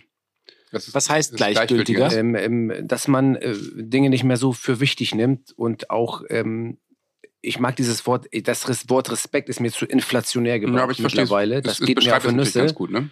Ähm, ähm, aber es fehlt in der Tat Werte? dieser, diese, diese, diese Werteorientierung? Die Wertevermittlung. Man kann tun und machen, was man will. Es wird gestattet. Blödes Beispiel, ich sage jetzt durch Corona Homeoffice oder ähm, es wird so ein bisschen vermittelt mittlerweile in unserer Gesellschaft, dass man schon so ein bisschen machen kann, was man möchte. Ähm, und Aber ist das nicht einfach auch ein bisschen Flexibilität, die wir ja, ja, deswegen sage Also ich, genau, das meine ich ja. Deswegen, ich sehe das positiv wie negativ. Ja, Ähm, das ist total schwierig für mich zu beschreiben, weil auf der einen Seite finde ich es gut und auf der anderen Seite ist es ja auch menschbezogen, was er damit macht. Und die einen driften in die Richtung und die anderen driften in die Richtung. Das war aber schon immer so. Nur ich glaube, die durch unsere Strukturen, die sich mittlerweile auch, und ich finde, da ist ein großer Einfluss, sind die neuen sozialen Medien, die einfach einen Riesenteil unserer gesellschaftlichen Struktur mittlerweile einnehmen. Ähm, man wird, man wird von, mit Informationen vollgeknallt. Vorher musstest du die Informationen suchen, heute bekommst du sie automatisch. Ja, ja. Der Informationsfluss. Du wirst vollgeballert von oben bis unten und jeder von uns, da kann sich keiner von frei Also du machen, musst auch erwischt sich automatisch. und gleichgültiger werden, weil du einfach ansonsten die Genau, zu- richtig. Und du nimmst, und du nimmst, Ja, glaube ich, die Sorgen und Dinge der anderen Menschen nicht mehr so wahr, wie sie früher waren. Ich, und ich erwische mich jetzt wirklich, teilweise, mein, mein Vater ist leider schon verstorben, der hat früher in Danzig, der hat nach dem Krieg Kohlen geschleppt in Danzig. So, und der hat gesagt, er war glücklich als Kind. So, jetzt wird wahrscheinlich jedes Elternteil über die Jahrzehnte sagen, früher war alles besser, deswegen will ich dieses, dieses Wort eigentlich gar nicht so benutzen, ja weil es eigentlich Quatsch ist, ne? Total. Aber aber trotzdem haben sich ja über Jahre Strukturen gesellschaftlich einfach verändert. Wir sind in einem anderen Zeitalter angekommen und jedes Zeitalter hat seine eigene gesellschaftliche Struktur und auch der Menschen. Und ich glaube, dass wir uns gegenüber ein bisschen gleichgültiger werden, dass wir nicht mehr miteinander so viel reden, wie wir eigentlich miteinander reden sollten. Das ist ein bestes Beispiel. Ich komme irgendwo rein bei der Bereitschaftspolizei. Früher hast du zusammengesessen, nach, nach einem harten Dienst hast auch mal ein Bier getrunken und sich unterhalten. Jetzt haben alle ihr Handy in der Und Hand. jetzt haben alle ihr Handy. Ja, klar. Aber wer, das ist, das ist ein absolut äh, fatales Bild. Ich würde es so auf den Punkt bringen, glaube ich, das größte Problem ist, dass heutzutage jeder, und das, das glaube ich, deckt sich mit dem, was du sagst, in seiner Bubble lebt und die Bubbles gegenseitig Angst haben voreinander. Also das ist praktisch diese Bubbles driften immer weiter voneinander ab, ja. Und ich glaube, das Problem ist, dass das nicht mehr so viel, dieser Gemeinschaftsgedanke sehr viel weggeht, weil wir alle viel individueller, was ja auch ein Vorteil sein kann. Ja, Ja, total. also, wie wie du sagst mit den Informationen, aber äh, es, gibt, äh, es gibt immer weniger Austausch untereinander. Komischerweise in dieser ähm, Welt, wo alles äh, immer mehr ähm, ähm, na, globalisiert ist und sowas, ähm, denke ich, ist das, das ist eine Gefahr, die auf jeden Fall da ist. So. Im Fußballverein war es früher so, du hast um 15 Uhr ein Spiel gehabt. Als ich bei MSV Hamburg in der Liga gespielt habe, mit 16 oder 17 habe ich in der Liga gespielt, ähm, mit Sechsliga damals. Und dann war um 15 Uhr das Spiel. Und um, ich weiß nicht, wer kennt das Kartenspiel Klabayas? Das ist Nee. ein Hamburger Kartenspiel, ein ganz Nee. bekanntes Hamburger Kartenspiel. Niemand von uns in Hamburg aufgewachsen. Und das äh, ist natürlich auch schade, ehrlicherweise. Ähm, Mhm. um, um, ja, doch, muss ich schon sagen. Wir sind Mhm. übrigens hier in Hamburg gerade. Ne? Ähm, Mhm. ähm, das stimmt. In der Zweitliga. Zweitliga Oder gibt es so ein. Studio vielleicht nicht in der Stadt, in der Nähe, wo du herkommst? Ist egal, ich will das gar nicht weiter vertiefen. Ähm, und dann bist du um 22 Uhr aus dieser Kneipe rausmarschiert. Obwohl um 15 Uhr das Spiel war. Ja. Heute geht jeder um 17.15 Uhr nach Hause. Ich glaube, die, dieser, was du sagst, dieser Gemeinschaftsgedanke, der löst sich ein bisschen auf, weil jeder mit seinen Dingen immer mehr beschäftigt ist. Ähm, es ist ein subjektives Gefühl, ich kann das nicht belegen. Ich bin Ich kann das schon verstehen. Es ist, es ist Fluch und Segen zugleich. Genau, ne? wie, wie, das alles, wie das alles immer ist. Genau. Auf der anderen Seite kommst du natürlich auch an Informationen und hast die Möglichkeit, Sachen zu erfahren und überhaupt zu erleben, was du eben früher nicht hattest. Und äh, äh, so ein Smartphone mit allen seinen Nachteilen erleichtert mir meine Arbeit auch total. Und äh, auch Homeoffice hatte für mich viele gute, gute Seiten. Man muss einfach ein bisschen natürlich selber effektiv was dafür tun, dass man, dass man eben auch ein bisschen über seinen Tellerrand schaut. Man hat eben viel mehr die Möglichkeit, das zu tun, aber Ja. man, man muss es eben auch machen, weil man kann es sich natürlich sehr viel mehr, wie du sagst, in seiner Bubble bequem machen. Es ist dann eben an einem selbst, dass man Ja. es eben nicht das so gelingt tut. halt ja, vielen nicht, Ja, aber es so, gelingt das viel nicht, weil so. wenn Ja, man wird ja, halt man da wird dann Aber das hat natürlich phlegmatisch, ne? mit Um wieder Reflexion eine charaktereigenschaft Phlegmatiker. ne? Man ich habe da dann auch noch zwei wichtige Fragen gleich an dich. Darf ich noch mal einmal kurz was, ähm, Sehr was gern. loswerden? Hm, Ist das ja, ist das ein sozialer Podcast ja auch ein bisschen? Ne? Natürlich. soziale Struktur. Es Ja. gab ja früher ähm, Bundeswehr, man musste zur Bundeswehr oder man hat ähm, Zivi. Zivildienst Klar. gemacht. Das wurde ja abgeschafft. Ja. Was ich nicht gut finde. Ja, ich würde das, äh, ich würde es anders machen. So, also ich und, finde, Und, und ich will das einmal kurz ausführen, weil ich, Ich finde weiß, auch nicht, dass man kommt. zur Bundeswehr gehen muss. Ich zum Beispiel, ich musste nicht zur Bundeswehr, weil ich zur Polizei gegangen bin. ja, Ich musste nicht zur Bundeswehr. frech. Ist richtig frech. Ich finde auch nicht, dass man zur Bundeswehr gehen muss, wenn man das nicht möchte, aber man musste Zivildienst machen. So. Und ich, Ja, und jetzt weißt du was, vielleicht weißt du, was und kommt. ich bin voll deiner Meinung. Und ich glaube, dass dadurch alle, die Zivildienst gemacht haben, weil sie es mussten, sind mindestens, auch nur subjektiv, 50 Prozent in diesen Berufen geblieben. Weil sie, weil sie, ja, ich sage 50 Ja, Prozent, das vielleicht auch nur, aber auch vielleicht auch nur super. 30, ist ja egal. Ja, ja, ja. Weil ich glaube, dass durch diesen Zivildienst die Bereitschaft und vor allem das Denken für diese Jobs und Da vor allem ist. Und da, da ist hast du hundertprozentig und vielleicht auch gleich Ja. mitgenommen wurde und dann auch gleich vielleicht Weißt du, der Betrieb gesagt hat, bleib doch mal hier, du kriegst das, Das und das. ist aber genau das, was wichtig wäre, um aus den Bubbles rauszukommen. Ein verpflichtendes soziales Jahr für alle. Und genau Für- das ist ja ungefähr. Ihr seid euch Für Mädchen, einig. absolut. Für Mädchen wie Jungs. Ich habe das genau, da habe ich das genauso erlebt. Ich kam vom Gymnasium, war der klassische Penäler. Mhm. So. Nur in meiner Bubble unterwegs. Mhm. Und dann habe ich in einem Jugendzentrum mit Kids gearbeitet, die quasi, wir haben die immer Schlüsselkinder ohne Schlüssel, wo die Eltern Mhm. einfach vergessen, Ja. weil Junkies oder was auch Ja. immer so. Mit denen machst du nachmittags Hausaufgaben. Das war so ein wichtiges Jahr für mich. Und ich finde, ein soziales, verpflichtendes Jahr für alle wäre für die Gesellschaft gut und es würde eben natürlich die Schichten Genau, miteinander und verbinden. genau. Und ich würde Folgendes einführen. Ich würde Folgendes machen. Du darfst nach der Schule ein Jahr lang darfst du machen, was du willst. So ist es. Du darfst dich neu orientieren, du darfst reisen, du darfst alles, was du machst. Und wenn du dann keine Studium oder keine Ausbildung beginnst, dann kriegst du einen Zettel nach Hause und da stehen zehn Möglichkeiten drauf. Die darfst du eine ankreuzen und dann musst du mindestens ein halbes Jahr, es sei denn, du hast in dieser Zeit die Möglichkeit, einen Beruf zu machen oder Beruf zu lernen, musst aber von diesen zehn Möglichkeiten darfst du nur einen aussuchen und musst ein halbes Jahr oder ein Dreivierteljahr verpflichtend dem nachgehen, was da passiert. Das wäre mein Vorschlag an die Politik, ehrlicherweise. Was machst du eigentlich nach deiner äh, Karriere? Äh, Gar nichts. äh, In die Politik gehen? Klassischer Bürgermeister von Hamburg. Ja, ja, genau. genau. Ich finde das sehr, also mir geht das auch so, dass der Zivildienst hat mein Ego ein bisschen eingefangen in der Zeit, direkt So nach der. Schule. Ist einfach Mhm. so. Da wurde ich ein bisschen auf den Boden zurückgeholt. Ich habe Sachen gesehen, die ich sonst nicht gesehen hätte. Äh, alles keine Dram krass dramatischen Nein. Sachen, auch ein paar. Aber ähm, sich sozusagen selber in zweite Reihe zu stellen und anderen zu helfen, weil man jünger ist und so, Mhm. ähm, allein das hat mit mir sehr viel gemacht im Nachhinein. Mhm. Das stimmt schon. Das würde ich äh, jetzt, also es dauert noch, aber natürlich meinen Kindern auch wünschen, dass die äh, so eine Erfahrung sammeln können.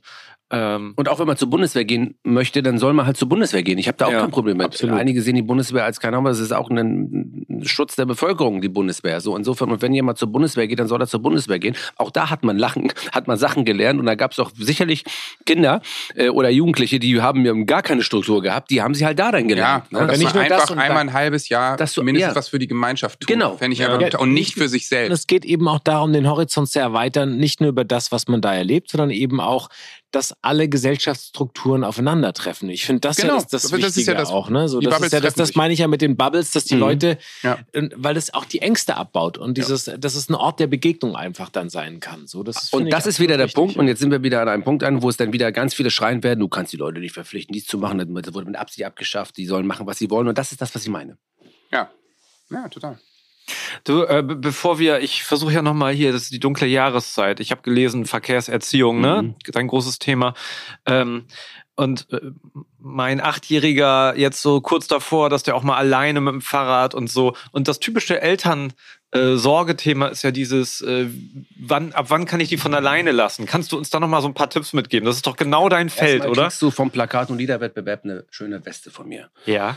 Für dein Kind. Die schicke ich dir gerne auch nach Hause mit Okay. ein paar Stickern und Aufnähern. Johannes kennt den Plakat- und Liederwettbewerb hervorragend, ist ein Unterstützer Ich dieser großartigen Jury jedes Jahr äh, und Jury das ist jedes ganz, Jahr. ganz süß. Ganz Auch nächstes genau. Jahr wieder dabei. Ganz genau. Ähm, äh, das ist jetzt mein Helm Job, den ist jetzt cool. tue. Helm ist cool. Jetzt ist cool. übrigens das Motto dieses Jahr, jederzeit bremsbereit. Sehr gut. Ja, Ich möchte das könnte auch so ein Malle-Hit werden. Ich habe auf meinem Fahrrad keinen Aufkleber bekommen für Verkehrssicherheit, weil mir ein Katzenauge gefehlt hat. Das ist für mich bis heute ein Trauma. Aber ich Ja, glaube, ich dir. da kann der Patrick dir vielleicht noch Ich habe auch. Katzenaugen vom Plakat- und Liederwettbewerb. Ich kann dir alles schicken. Wir haben ganz Sehr viele wir sein Merchandise-Produkte. Fahrrad. Nicht, dass er da irgendwie. weil er, er Verkehrssicheres Fahrrad. Was gehört zum verkehrssicheren Fahrrad dazu? Licht. Äh, Licht. Licht. Ja, aber ihr Ich müsst mach für dich das Licht benennen. Also an, pass ja? auf. Vergessliches ich, Fahrrad. Ich glaube, mein Sohn hat es gerade. Ja. Vorderlicht und Rücklicht. Richtig? Katzen. Vorderlicht, Vorderreflektor, Rückreflektor. Richtig. Katzenaugen, zwei pro Rad. Wie nennen Sie Katzenaugen sich richtig?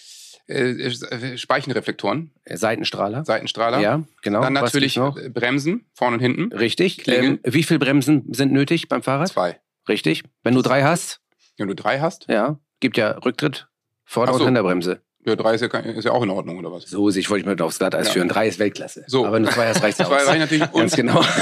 und natürlich eine Klingel. Ich Richtig. meine, auch eine Klingel darf nicht Ganz fehlen. genau. Ne? Hast du die Pedalstrahler? Hast du die auch genannt? Die äh, nenne ich jetzt. Alles klar. Pedalstrahler. Okay, und dann, hast, dann haben wir ein verkehrssicheres Fahrrad. Aber Pedalstrahler würde ich sagen, es gibt ja kaum Fahrrad, was ohne Pedalstrahler verkauft wird. Gibt's doch gar nicht, oder? Eigentlich nicht. Eigentlich dürfte du hast kein ein Fahrrad aus dem. Rennrad. Du hast ein Rennrad, das ist dann aber ein Sportgerät. So ist es. Wusste ich. Genau. Also, um deine Frage zu beantworten, Freddy, ähm, Kinder sind dann bereit und das ist eine Verantwortung auch der Eltern, weil Eltern mittlerweile ganz vieles abschieben an Schule und Polizei. So nach dem Motto, die Kinder lernen in der Mhm. Schule, ich brauche nichts mehr tun. Ein, Entschuldigung, Bullshit. Man muss als Elternhaus den Kindern das meiste mitgeben. Das ist die Verpflichtung und das ist der erzieherische Auftrag. Das heißt, wenn ich mit meinen Kindern Fahrrad fahre, dann habe ich darauf zu achten, wie die Kinder Fahrrad fahren. In der, wir können nur das Mindeste abbilden. Wir sind nicht mehr genug Verkehrslehrer, um die Schulen zu bedienen, weil wir nicht mehr genug Leute haben und es immer mehr Kinder in die Schulen werden. Wir schaffen das nicht mehr. Wir müssen gucken, sogar wir sind dabei, die Verkehrserziehung umzustrukturieren, weil wir nicht mehr genug Personal haben, um die Schulen zu bedienen. Das ist nicht mehr möglich. Und deswegen sind die Eltern in der Verpflichtung, den Kindern das selber beizubringen. Und ich sage dir, ich wäre manchmal so weit, wenn ich Kinder Fahrrad fahren sehe, zu sagen, ich möchte nicht mehr, dass du im Straßenverkehr Fahrrad fährst, weil es eine Gefahr für dich selber ist und auch für andere, Mhm. dass du Fahrrad fährst. Also wenn ich vor meinem Kind vorfahre und ich sehe, das misst den Gehweg aus, ja, oder die Straße, dann musst du halt sagen, okay, dann fahren wir noch kein Fahrrad. Das kann man, glaube ich, selber beurteilen. Und es gibt ja dann die Möglichkeit, dass du sagst, du fährst erst auf dem Gehweg und dann in der 30er-Zone musst du ja dann nicht mehr auf dem Gehweg fahren, sondern musst auf der Straße fahren, da gibt's rechts vor links und im normalen Straßenverkehr, wo dann ähm, Vorfahrtsstraßen sind, wo die blauen Schilder sind mit dem Fahrrad drauf, dass die, das der Radfahrweg, da musst du auf dem fahren. All diese Dinge, die sind ja eigentlich, wenn du einen Führerschein hast, weißt du die ja. So, und die musst du den Kindern einfach weitergeben. Und Ich habe noch eine ganz wichtige Frage. Also, Gern. du hast schon eine äh, 20-jährige Tochter. Äh, Diese Zeit kommt ja, wo man sagt, äh, weil man selber mal sagt, zieh einen Helm auf beim Fahrradfahren. oh, Bei mir auch schwierig. Elevator. Boy Frisur ist Wie, ich meine, was willst du dann machen? Weißt du, ich meine, die sagen. fahren weg und ziehen es dann ab äh, oder fahren dann ohne Helm und du Ja, sagst, ihr sagen. fahrt mit Helm, es ist mir scheißegal. das Ein Airbag. Ich habe ein Airbag. Ich habe ein Airbag um den Hals. Ja, und was kostet der Airbag? Das ist top. Das ist Viel Geld. Ganz genau, und den kann sich jeder leisten. Ja, es tut mir leid. Patrick, jetzt sei doch nicht so streng. So, Okay. jetzt bitte hilf mir. Okay. Was, äh, Ich kann dir nicht helfen. ne, gibt's ja ich kann, keine es gibt keine Helmpflicht, erstens, für Kinder Ja. und auch für Erwachsene nicht. Aber das wäre doch für Kinder wirklich super. Ganz genau. Ja, und warum tragen die Kinder in den meisten Fällen keinen Helm? Trägst, trägst du einen Helm, wenn du fährst? Keine Vorbild. Weil die Eltern das ja, nicht ja, ich, wenn vorleben, ich ja. Rennrad klar. fahre, trage ich einen Helm immer, ja. Also äh, auch da sind wir wieder beim Thema, was Ja. lebe ich den Kindern vor? Ja. Und ich habe jetzt mittlerweile auch einen Helm gekauft, der sieht sogar ganz geil aus. Ich, ich ja, fahre dir, das wird immer ich fand, ich meine, guck mal hier. Ich wollte gerade sagen, Ähm, alles, was deine Haare verdeckt, ist gut. Ja. Stopp, Jetzt stopp, äh, jetzt, das jetzt, mal- jetzt, Ja, warte, nee, stopp, nee, nee, stopp. nee, nee, nee, nee, komm, das übertrieben. Nee, nee, nee, nee, nee. jetzt. Also Okay, Also, nee, in der 89. Minute. Nee, weißt du was? Weißt du was? Wir, stellen uns einfach vor, dass du schon ein paar ähm, Karten bekommen hast. Oh, das war's mit deinen Fragen. weil Nee, warte. jetzt Warum werden hier Also Gäste jetzt beschimpft? Alles geprüft. Alle Lautsprecher, Aufnahmen, Durchsagen und was die Technik noch so hergibt. Es gibt nur eine einzige Maßnahme, die jetzt getroffen werden Ich kann. bin Stefan Effenberg. Gelb, rote Karte, Ende aus Mickey Fickt Maus. euch. Tja, das ist natürlich eine Fehlentscheidung, weil du noch keine gelbe bekommen hast. Ganz genau. Ja, der Edrich war hat wieder die Karten verwechselt und äh, Köln hat sich gemeldet. Aber ich bin für das Einführen der Zeitstrafe. Insofern gar kein Problem. Okay, drei auch. Sekunden. Ich auch, 21. Ich gehe sogar noch weiter. Ich bin für drei Ecken ein Elfer. Drei Ecken ich Elfer wäre auch gut. Der Edrich ein Brems Sag mal, äh, noch Aber wo waren wir? Wir waren ja noch irgendwo gerade stehen geblieben, ne? bevor das jetzt gekommen ist. Aber ist egal. Jetzt, wir haben uns Nee, glaub ich, äh, Helmpflicht. Helmpflicht. ja. Helm ist genau, also insofern, Helm ist cool. Das ist das Motto des letzten Jahres. Jederzeit bremsbereit. Ähm, ja, nicht schlecht, oder? Bin schon auf Spur. Ähm, also man muss es vorleben ähm, und ja, mehr kann ich, also ich, man kann nur mit vielleicht mit Geschichten, die wirklich passiert sind, auch dienen, auch teilweise abschreckenden Geschichten. Ähm, Und da kennt jeder irgendeinen. und da kennt Ja, jeder das ist leider irgendeine. so. Ja, und das ich habe letztens auch scheiße. wirklich, und ich habe, ich fahre ja meistens mit dem Rennrad oder mit dem E-Bike zur Dienststelle. Also jetzt kommt auf die Jahreszeit aber meistens versuche ich, ich wohne ja oben im Nordosten und muss nach Altona in die Stresemannstraße zur, wenn er in Hamburg geht, kennt, das ist wirklich auf der entgegengesetzten Seite, das sind so 20 Kilometer, ich fahre meistens mit dem Fahrrad. Und ich habe immer im Helm auf, ähm, auch mit dem Rennrad. Ist es zum Beispiel einmal passiert, dass ich gegen den Kannstein, ich wollte den Kannstein hochfahren, beziehungsweise Zack, die Auffahrt und da, die ist halt nicht über, die ist halt nicht fließend gewesen und dann bin ich halt im falschen Winkel angefahren und bin wirklich seitlich und konnte nicht mehr seitlich weg und bin auf der Seite hingeknallt und wirklich mit dem Kopf auf die Seite geknallt einmal. Ach. Hätte ich keinen Helm gehabt, dann hätte ich ein Riesenproblem gehabt. Insofern Ja. kann ich jedem nur raten, wirklich zieht einen Helm an. Ähm, und es muss auch nicht das teuerste Modell sein, Hauptsache ihr habt irgendwas an der Murmel. Ja. Total. Aber ich habe vorhin habe ich noch ähm, einen, einen ähm, gemeinsamen Freund von uns gefragt, ob er noch irgendeine Frage an dich hat. Ich habe ehrlich gesagt keine Ahnung, weil er hat sie erst während des Podcasts geschickt. Aber ich weiß auch nicht, nicht, was jetzt kommt, aber wir versuchen es mal. Mein Name ist Nico Beckspin und meine Frage an Patrick Ittrich ist folgende. Wenn man Schiedsrichter ist, inwiefern wirkt sich das auch auf das direkte Zusammenleben mit der eigenen Familie aus? Verteilt man da auch mal gelbe und rote Karten? Gibt man auch mal falschen Einwurf? Und äh, werden Freistoßentscheidungen auch dort hart diskutiert? Schöne Grüße. Ja, ich könnte jetzt noch sagen, dass ich das Freistoßspray auch mit nach Hause nehme. Das ist nämlich in Wirklichkeit Sahne. Ja, Die Sahnetorte schmeckt komisch heute. Ich habe noch eine abschließende Frage. Du Gerne. bist ja, du bist ja ein Typ von Berufswegen, du musst ja eine gute Menschenkenntnis haben. Ne? Ja. Wenn du uns drei jetzt jeweils charakterisieren müsstest, was wer, sind wir für Spielertypen und was würdest du sozusagen, ich hast ja gesagt, du redest vorher im, im, im Typen, wo war es ein bisschen problematisch. Mhm. Also Mhm. schätzt du irgendjemand als problematisch ein und was würdest Ja, du ihm dich. vorher sagen? Ja, ey, was erwartest du Ja. denn, Johannes? Ja. Ganz ehrlich. Ja. Was denn? Ich bin doch ein total lieber Kerl. ich finde, ich habe nicht gesagt, dass du nicht lieb bist. Ja. Ich habe gesagt, du bist problematisch. Wieso bin ich problematisch? Warum bin ich. Du bist Ruhe, wie jetzt dieser, Ruhe. Wie der Hertha-Spieler, den er Wieso bin ich denn jetzt in deiner Welt du- problematisch? Ja, Was ist denn Für alle, hier? die es nicht Ich wissen, Hertha war einst dieser Hauptstadtclub, der äh, führend war, Big der auch äh, ja mal sogar Champions League äh, bei Dieter Hönes und äh, jetzt in der zweiten Liga spielt. Union, also das, was jetzt ist, Sogar- die spielen ja sogar in dem Stadion. Ich bin ja So, sogar, jetzt sogar hinter ja. dem ersten FC Nürnberg, trotzdem. Wieso bin ich problematisch, mein Freund? Weil du eine traurige. Persönlichkeit. Nein, du bist ein Mensch. Ich, Ja. ich, ich muss ganz ehrlich sagen, ich mag dich. Das ist wirklich ein Problem. Ich mag dich wirklich. Aber ähm, du weißt, wer du bist. Und das kann dir manchmal zum Verhängnis werden. Und auch mir, wenn ich mit dir sprechen müsste, in einer Rolle, in einer Funktion, in der ich jetzt nicht bin. Würdest du zu ihm auch sagen, ich passe heute auf dich auf? Ja, ich würde. ja, genau, weil er nämlich so ein Techniker ist. Er ist dieser Techniker-Typ, der ein bisschen eingefangen und ein bisschen betütelt werden musste, weil er weiß, wer er ist. Aber würdest du, du so- würdest sozusagen mich vor mir selber schützen? Würdest du so in der Art auf mich aufpassen? So würde er es sagen. Weiß ich Oder nicht. denkst du, ich, nein, ich glaube schon, du kannst schon selber auf dich aufpassen, aber du könntest manchmal ähm, bei gewissen Dingen über die Stränge schlagen. Wird das die erste Folge, wo Gewalt äh, eine Rolle spielt? Am- So wie streng geschlagen heißt nur, ich schieße sieben Tor, so habe ich es Ja, ja. Also- Ganz so, und ich muss ganz ehrlich sagen, ich habe aber bei Freddy, habe Ja. ich ganz, habe ich ganz harte Probleme, Mhm. ihn wirklich nicht, ich habe Ihr habt es dir auch schon mal gesagt, ich fange an zu stottern, weil ich habe diese Serie The Chosen gesehen. Ich habe dir das mal gesagt, ne? Mhm. Weißt du, ich daran erinnern? Du Es- siehst aus wie Jesus Ja. aus der Serie The Chosen. Das ist. Das ist Ich habe die Serie nicht gesehen. unfassbare, du siehst dem wie aus dem Gesicht geschnitten aus. Mhm. Und ich bin ja, bin ja katholisch. Ich bin, also ich habe da wirklich, äh, jedes Mal, wenn ich die sehe, dann kommen mir fast die Tränen, Also muss ich ganz ehrlich sagen. Jesus vom Platz zu stellen. Ich schwer. das wäre, also da hätte ich wirklich arge Probleme Nico mit. Singelmann wollte ihn eigentlich gleich mitnehmen, ne, fürs das Krippenspiel. ist wirklich, du müsstest eigentlich, gut, Pastor Horst, kannst du gerne beim Krippenspiel mal mitmachen. Interessante Perspektive. ja, ja. Ja, aber ich werde auf jeden Fall jetzt nochmal Fußballprofi, um mir diesen Vorteil irgendwie nochmal zu. das ist sozusagen der Jesus-Vorteil, den kennt Den. Jesus-Vorteil, den muss ich genau. mir Also, nochmal. Wenn ihr, wenn, ihr, wenn ihr, liebe ZuhörerInnen, wenn ihr euch einmal Freddy, ich gucke jetzt gerade auf dieses Label Zuckerbrot und Kneipe und ihr euch Freddy anschaut und schaut mal bitte The Chosen. ähm, The Chosen oder auch nur irgendwelche, irgendwelche Bilder dazu an und bitte schickt mal, kann man das hier irgendwo hinschicken auch? Habt ihr sowas so eine Ja, Homepage klar. Oder sowas? ja, du kannst dann Instagram. Ja, schickt das Schick mal The Chosen Instagram und dann- die, zu den drei Followern mal da und dann macht das fertig. Äh, und dann geht das los. Und äh, ja, äh, Ja, und Sebastian? Sebastian? Sebastian finde ich unfassbar sympathischen Typen. Und, Und ist das ein sagen, Problem mich im Spiel? verliebt, würde ich nicht sagen. Würde ich jetzt nicht so, würde ich, würde ich nicht sagen. Nee. Also, genau, Freddy did it Ja. und Sebastian finde ich sympathisch. genau. Ja, genau. Lass ihn doch und, erst mal und, und was ich aber sagen kann, er ist, er ist zurückhaltend. Er hat auch den wenigsten Redeanteil eigentlich grundsätzlich, glaube ich, immer in euren Podcast. Habe ich so das Gefühl. Also wenn ich das jetzt so dass er letzten Mal in Folgen nicht dabei war. Ja, das mag auch Könnte- sein. könnte aber, Grund sein. aber was ich glaube, ich sagen könnte, stille, stille Wasser sind tief. Mhm. Mit diesen Worten beschließen wir diesen Podcast. Ja, finde ich schön. Ich bin ein Vielen, vielen Dank, dass du da warst, auch wenn du Ja. mich für problematisch hältst.